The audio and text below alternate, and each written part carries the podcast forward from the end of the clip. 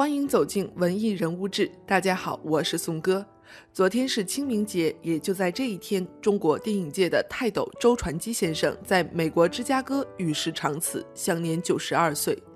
周传基的名字对于电影圈以外的人基本上是陌生的，也许就算对于电影界，他也不那么著名。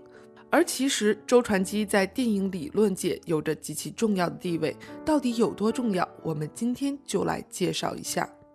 他是改革开放以来第一个将西方电影理论和优秀电影介绍到中国的人，比如张艺谋、陈凯歌就都是他的学生。据说周老师当初在北京电影学院上课，轰动到整个年级的学生都翘了其他课来旁听，校方甚至要出动保安来维持秩序。周传基去世的消息传来，谢飞、陈凯歌等众多电影人都表示了悼念。陈凯歌说。听到他辞世的消息，往事撞上心头，永远怀念这位满怀童心、真挚为师的前辈先生。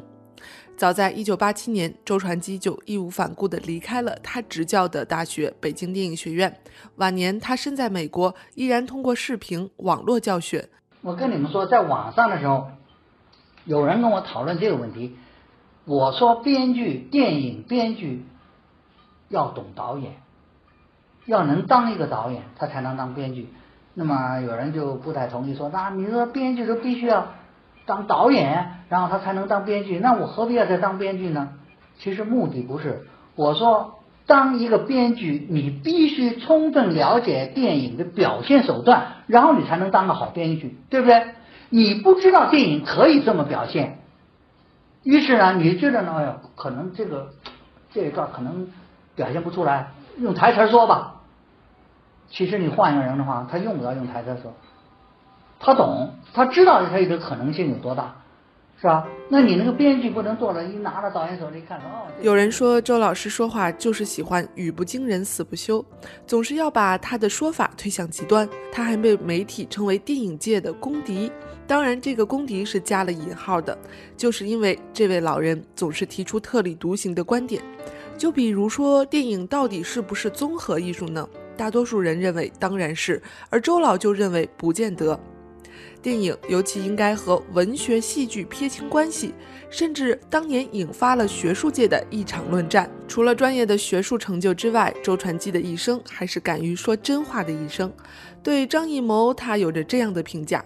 他可能不适合当导演，做摄影师或许更合适，因为摄影师的思维方式是局部的，他考虑的是每一个镜头，而欠缺对于整体结构的把握。而对于他的另一个学生陈凯歌的评价，周传基就更是直接了。他说：“自《霸王别姬》后，我绝对不再看他的影片。你的爱好是什么？”相信如果现在问出这个问题，很多人会回答电影。那么，当你看电影的时候，又在看些什么呢？电影除了看情节、看故事、看明星，可以关注的其实还有很多。最后，为感兴趣的朋友推荐周传基读解电影的二十一个方法。这二十一条在网上一搜就有，短小精悍。看过这篇小文章再去观赏电影，你会感觉在影像世界的面前打开一扇新的大门，也许会有新的一番理解。周老走了，他的名字可能不为大众所熟识，但在行业内，这位以评论犀利、无畏无惧之称的电影学院教授，必然带来深远的影响。这就是今天的文艺人物志，感谢您的收听。